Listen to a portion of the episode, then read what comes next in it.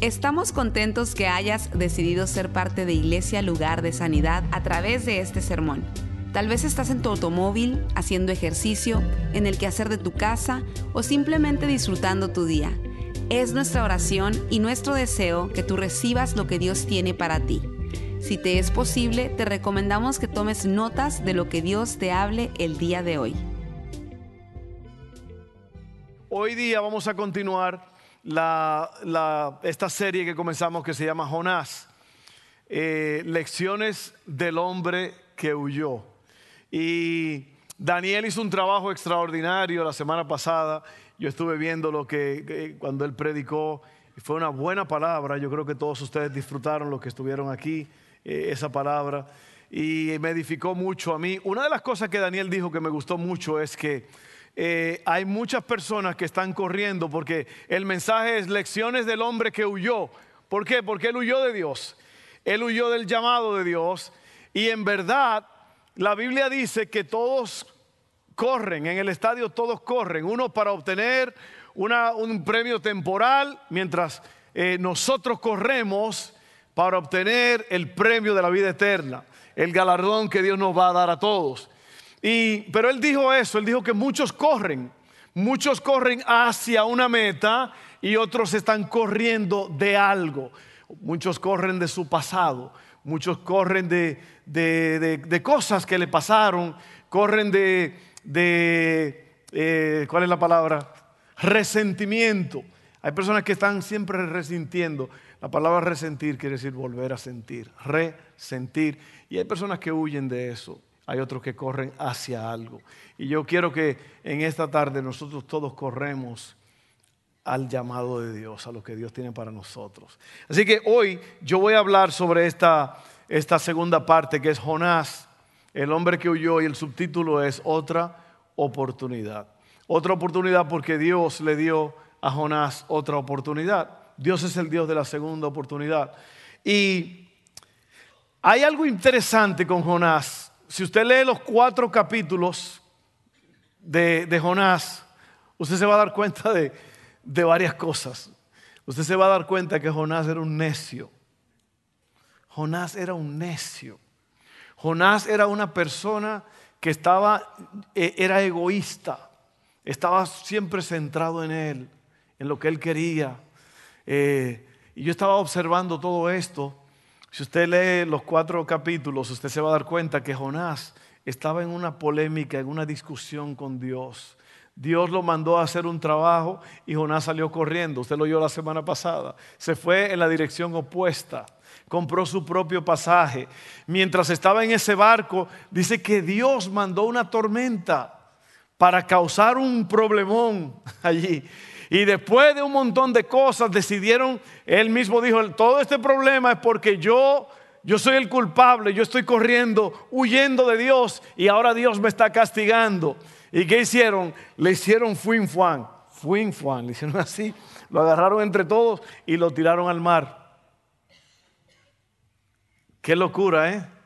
Pero si usted lee los capítulos que siguen, Jonás es un necio. Y yo digo, ¿para qué se escribió esto? ¿Para qué se escribió esta historia? Bueno, para hablarnos a nosotros, para que tú y yo no seamos esa persona. Para que tú y yo no seamos Jonás, que discutió con Dios, que huyó de Dios, que después que Dios los rescató, los salvó y lo puso a trabajar, eh, hizo lo que Jonás hizo lo que Dios le dijo, Dios hizo un gran milagro en esa ciudad, Nínive. Era una ciudad que era enorme, tenía 120 mil habitantes. Se necesitaban tres días caminando para recorrerla. Y sabe que Nínive después fue destruida, después de un tiempo, de una inundación. Pero el pueblo se arrepintió. Lo que Dios mandó a decir con Jonás se hizo. ¿Y sabe lo que Jonás hizo? Yo te lo dije. Antes de que yo saliera de todo esto que tú me dijiste, yo te dije que esto iba a pasar. En otra palabra, era un necio. Y lo que tú y yo tenemos que aprender es a obedecer a Dios, hacer lo que Él dice, para que no andemos batallando. Porque la mayoría de la gente que está batallando es porque o no quiere nada con Dios, o en un tiempo estuvieron con Dios, pero ahora ya no están o están desobedeciendo. Así que vamos a hacer esto rápido. Eh, el hombre que hizo casi todo mal, ese es Jonás. Mira lo que dice Jonás 1.17. De esto es después de todo que lo tiraron al mar y todo. Entre tanto, el Señor había provisto que un gran pez se tragara a Jonás y Jonás estuvo dentro del pez durante tres días y tres noches. ¿Usted sabe que hace poco una ballena se tragó a un hombre? ¿Usted vieron esa historia? Él era, él era de cazador de langostas, creo que ya en la costa de Maine, al norte. Y una ballena vino y lo agarró y se lo tragó. No se lo tragó, se lo, como que lo jugó en la boca, como que hizo gárgaras con él. Sí, impresionante, impresionante, léalo, búsquelo. El hombre estaba pescando langostas y la, la ballena vino y se lo, dice él que se, sentía raro. Él dice que la ballena como que se sentía como, como que no era normal y, lo escupió. Dice que estuvo como cinco o seis segundos. En la, y, y, los que estaban con él dieron testimonio de que eso fue verdad. Lo tuvieron que internar y todo eso, porque sí, sí le, fue raro eso, ¿no? Pero Jonás estuvo en el pez tres días y tres noches. Ahora, miren, vamos, vamos a ver esto, porque esto es importantísimo aquí. El primer, yo, yo te voy a hablar tres puntos, te voy a decir tres cosas. Te voy a hablar de la desobediencia, te voy a hablar de otra oportunidad, como dice el título, y te voy a hablar de dirección. Dirección quiere decir hacia dónde vas. ¿Ok?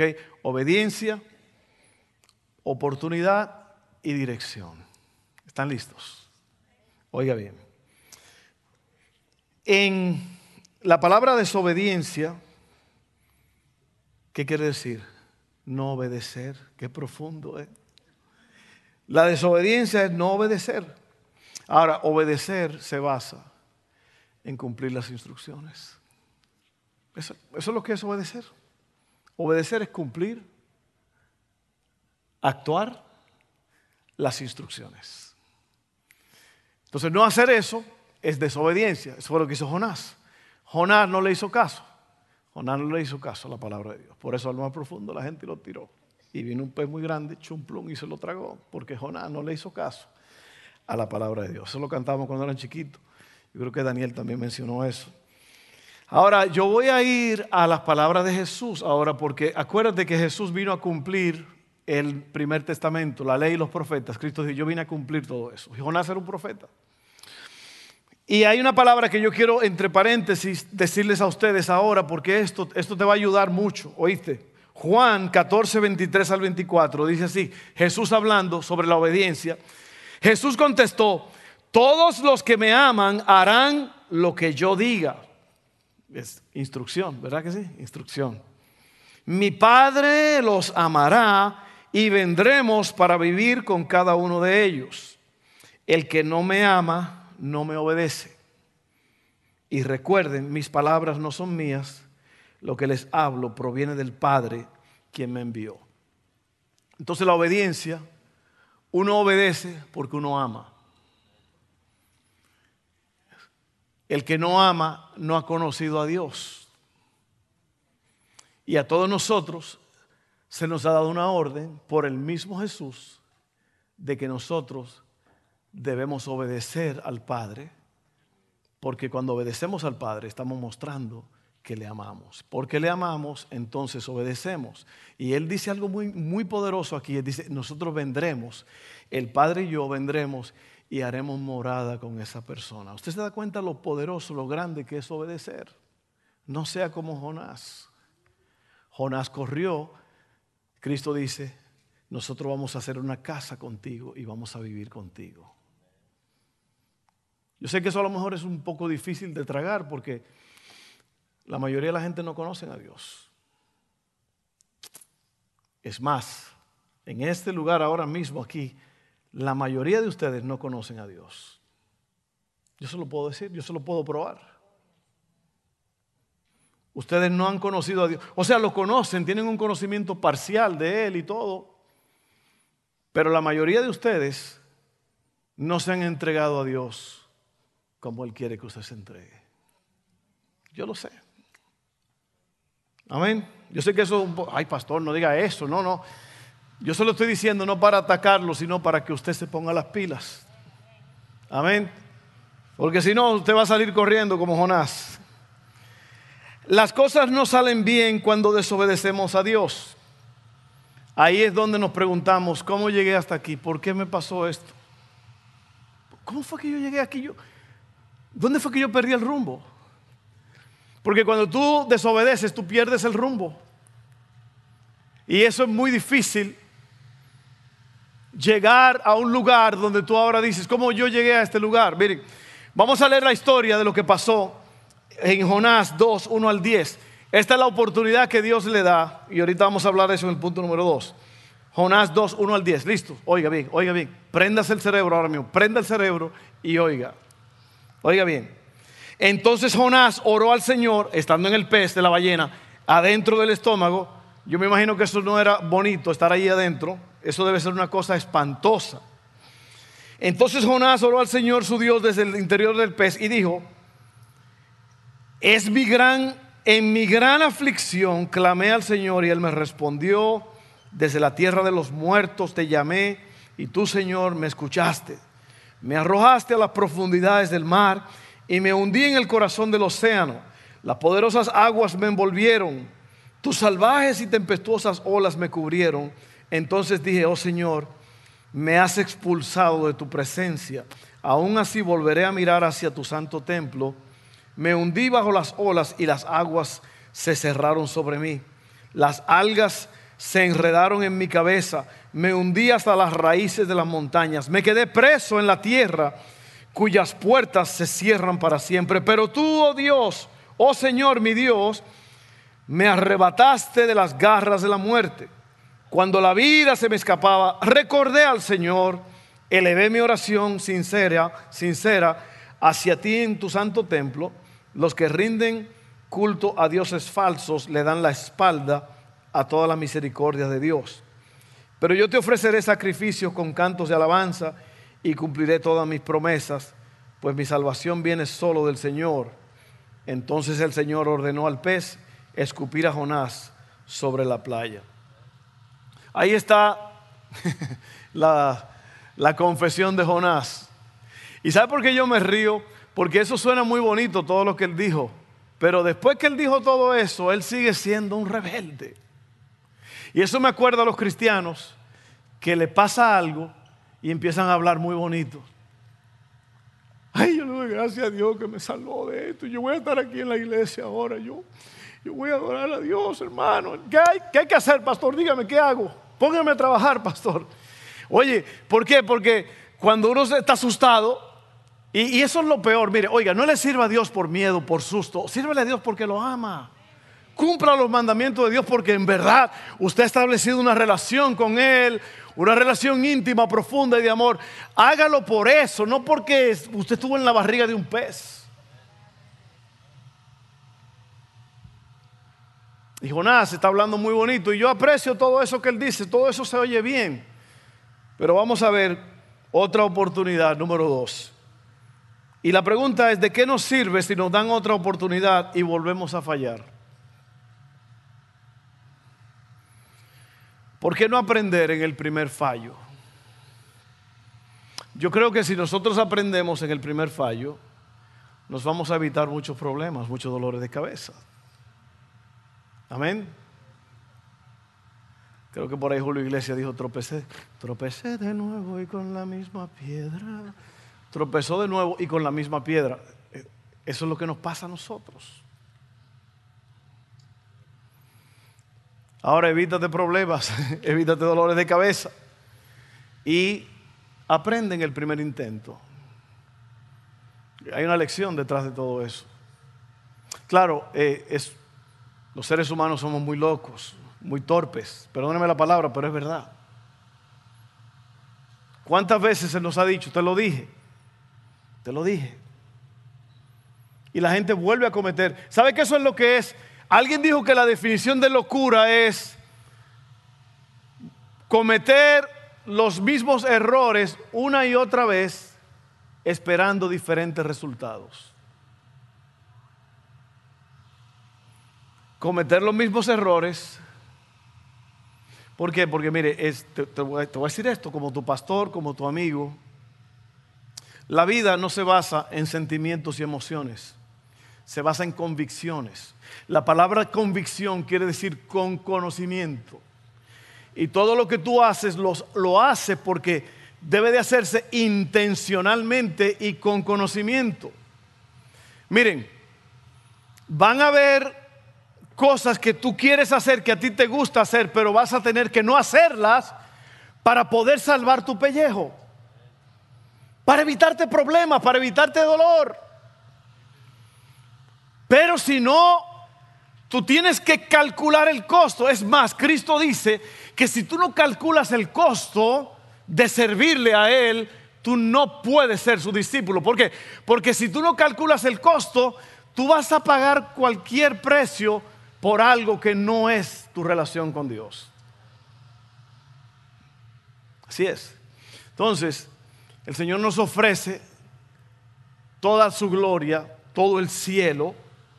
Cuando los muchachos estaban cantando, con tu gran poder fluye en mi interior. O sea, una, oración, esa oración, esa, esa canción cada vez que se canta, a mí me impacta mucho. Porque eso es lo que yo siempre, lo que yo quiero hacer, es hacer la voluntad de Dios. Porque fuera de ahí no hay nada. ¿Sabe que hay personas que están esperando el, próximo, el próximo gran evento? Una novia, un novio, una boda, trabajo, hasta un hijo. Ah, están esperando ese gran evento. Pero yo te voy a decir una cosa. El gran evento de cada día es tener una relación íntima con Jesús. Ese es el gran evento. Porque tú puedes tener todas esas cosas y si tú no tienes una relación íntima con el Padre, ¿de qué te sirve ese evento? La gente se casan y se divorcian. La gente se juntan y se desjuntan. La gente entra y salen, agarran un trabajo y así. Y tantas cosas. Y Cristo dice, pero los que hacen la voluntad de mi Padre permanecen para siempre. ¿Te das cuenta? Entonces, oye, sácate de la cabeza ese gran evento próximo. Yo voy a ser feliz. Yo recuerdo un, familiar mío. Me decía, cuando yo me case, yo voy a ser feliz se van a acabar los problemas y las cosas. Y yo voy a ser tan feliz. ¿Sabe que hoy día ya él pasó cinco mujeres y hoy día está solo? Y no es feliz. ¿Por qué? Porque no es un evento, no es un evento lo que tú necesitas, es una relación íntima con tu Padre Celestial. Eso es lo que tú necesitas. Y tú tienes que luchar por eso. Amén, seguimos.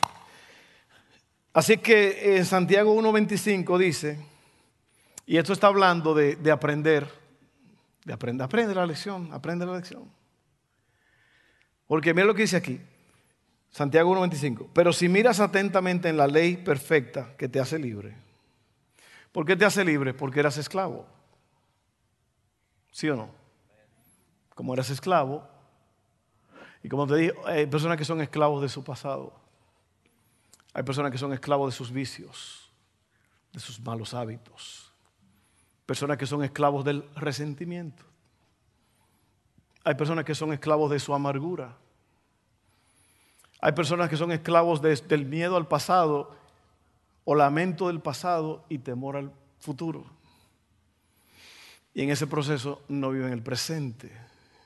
Entonces dice aquí, pero si miras atentamente en la ley perfecta que te hace libre, y la pones en práctica y no olvidas lo que escuchaste, ¿viste? Eso se llama aprender, aprender del primer golpe. Y no olvidas lo que escuchaste, entonces Dios te bendecirá por tu obediencia. Gracias por ese amén, hermano. Dios te bendecirá por tu obediencia. ¿Sabes lo que es que Dios te bendiga? Eso es grande. Y por último, dirección. El arrepentimiento es cambio de dirección. Eso es lo que es el arrepentimiento. Cuando tú dices me arrepentí, es que yo iba hacia este rumbo y ahora me pasó algo y yo cambio de dirección. Eso es el arrepentimiento, cambio de dirección. Entonces el arrepentimiento, por eso fue que Jonás se arrepintió porque le pasó algo drástico. Y lo que yo quiero librarte a ti y lo que yo quiero librarme a mí es de que nos pase algo drástico para poder entonces oír a Dios. Porque usted va a ver la próxima semana o dos, si Dios nos presta vida, que Jonás no aprendió la lección. Jonás no aprendió. El, el, libro de Jonás no termina bien. El libro de Jonás termina Dios dando a publicar y exhibir su misericordia.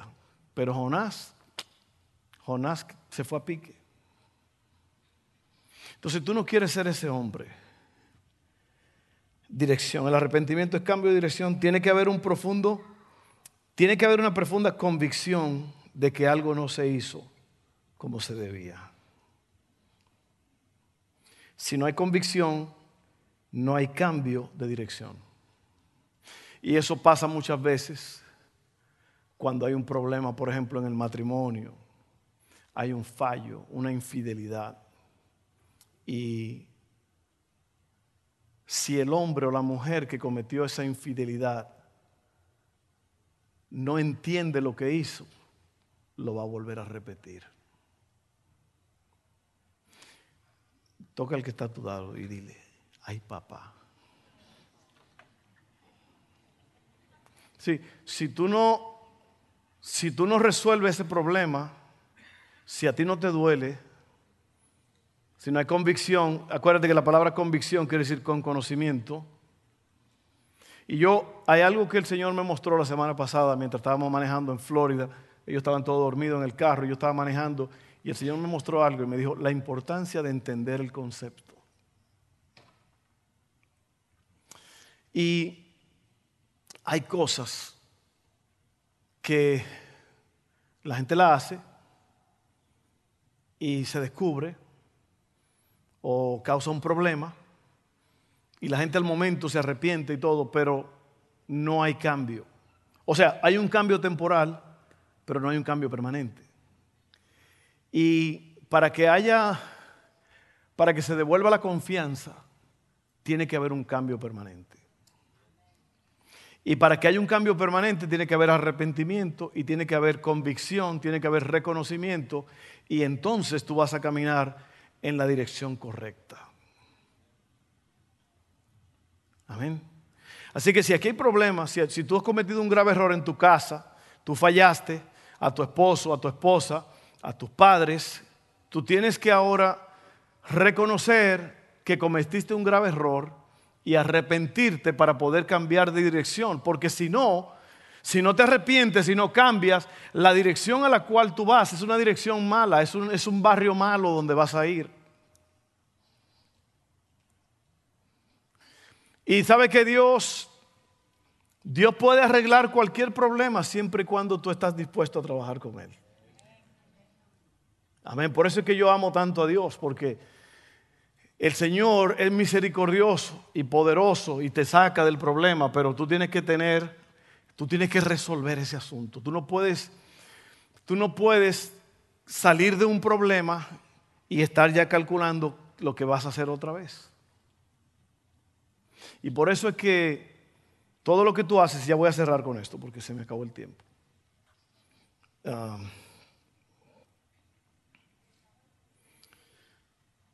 ¿Qué estaba diciendo? Todo lo que uno hace, ¿qué? Pues eso no me ayuda tanto.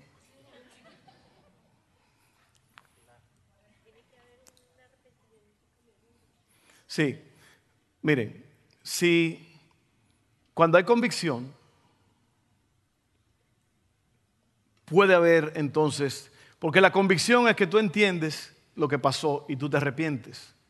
El arrepentimiento te hace volver a ver el camino correcto. El camino correcto te da vida. Te da vida. La mayoría de la gente no, no entienden esto, el concepto de lo que estaba hablando, entendiendo el concepto. Cuando usted entiende el concepto, cuando usted entiende que algo se hizo y hay que repararlo, entonces uno lo hace y uno recibe la bendición. Eso es lo más lo más glorioso es vivir una vida limpia y pura ante Dios. Porque hoy día yo te voy a decir una cosa, miren, los pecados ocultos se está comiendo a la gente. Los pecados ocultos. Lo que tú haces cuando no te están viendo. Y tú tienes que resolver eso hoy mismo, lo tienes que resolver, porque si no, tú no vas a avanzar a ningún lado y tú vas a causar una explosión en tu vida y en la vida de los que te rodean. Y hay muchas cosas que muchas personas están haciendo que ellos piensan que porque no hay consecuencias ahora que, pueden seguirlo haciendo. Pues lo hago en lo oculto, nadie me está viendo, nadie lo sabe. Pero Dios sabe.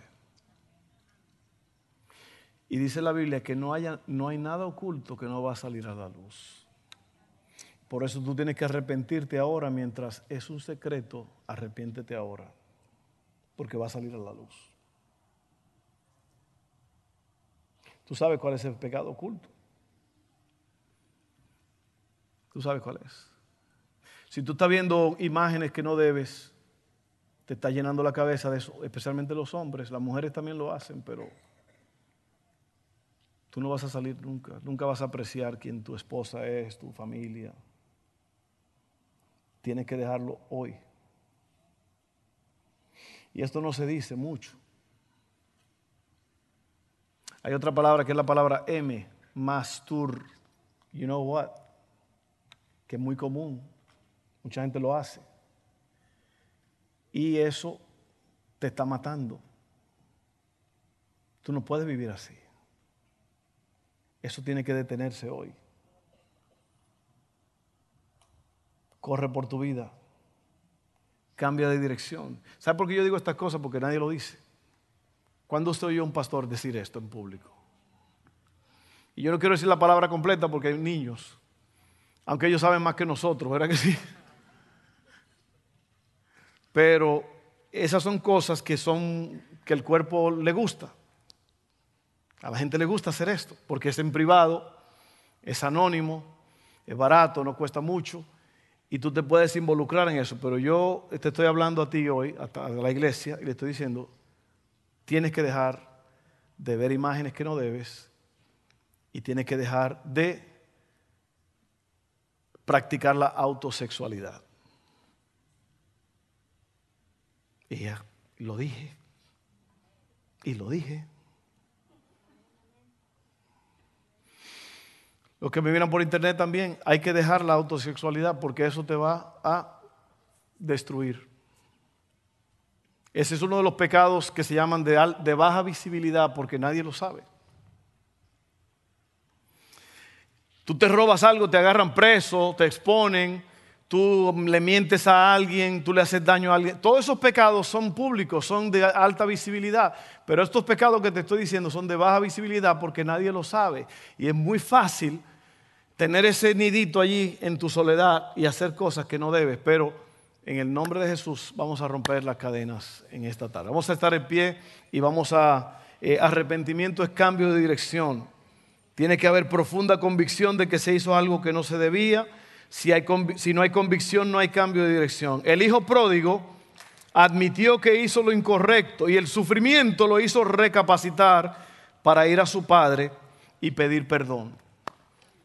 ¿Ok? Entonces, e, eso fue lo que hizo el hijo pródigo. El hijo pródigo se dio cuenta que había cometido un grave error. ¿Y por qué? Porque estaba sufriendo estaba sufriendo. Miren, hay dos, hay dos pecados que son muy fuertes. Y yo no, yo no iba a decir esto, pero lo voy a decir. Dos pecados que son muy fuertes. El pecado de la glotonería y el pecado sexual. ¿Por qué? Porque esas son cosas que nosotros fuimos creados para vivirlas, para practicarlas. Entonces, esas, dos cosas son muy fuertes. Ahora, yo no te estoy diciendo esto para que tú digas, ah, no, pues yo lo voy a seguir haciendo porque el pastor dijo que eso es fuerte y todos lo entendemos que es fuerte, así que yo no puedo controlar eso. No, no, no, no. De eso no es lo que estamos hablando. Te estoy diciendo que son pecados para, para alertarte. El pecado sexual es muy violento, es muy fuerte. ¿Por qué? Porque hay mucha perversión. El, negocio de la pornografía es más de 6 billones. El negocio de la pornografía es tres veces, oiga bien, es más, más caro. O sea, tú pones la el NFL del fútbol, la Liga de Fútbol Nacional, de fútbol americano, la NBA de básquetbol y las grandes ligas de béisbol, los tres juntos, no producen tanto dinero como produce la pornografía. Piensa en eso. ¿Por qué? Porque alguien que tiene un mal hábito está dispuesto a pagar un precio. Amén. Y sabe que el diablo está enojadísimo ahora mismo porque yo me atreví a decir eso. Porque eso es lo que te va a causar libertad. Así que tienes que tener cuidado con el pecado sexual y el pecado, eh, ¿cómo se llama eso? La glotonería. Iba a decir otra palabra, ¿cómo se llama? Gastronomía. La gastronomía. ¿Ok? ¿Cuántos me aman todavía? ¿Sabe que esto te, va, esto te va a salvar de muchos dolores de cabeza? Yo sé que eso, eso es sabroso. Eso es sabroso, parece bueno y todo, pero te va a destruir la glotonería te va a destruir tu cuerpo. La autosexualidad te va a destruir tu cuerpo.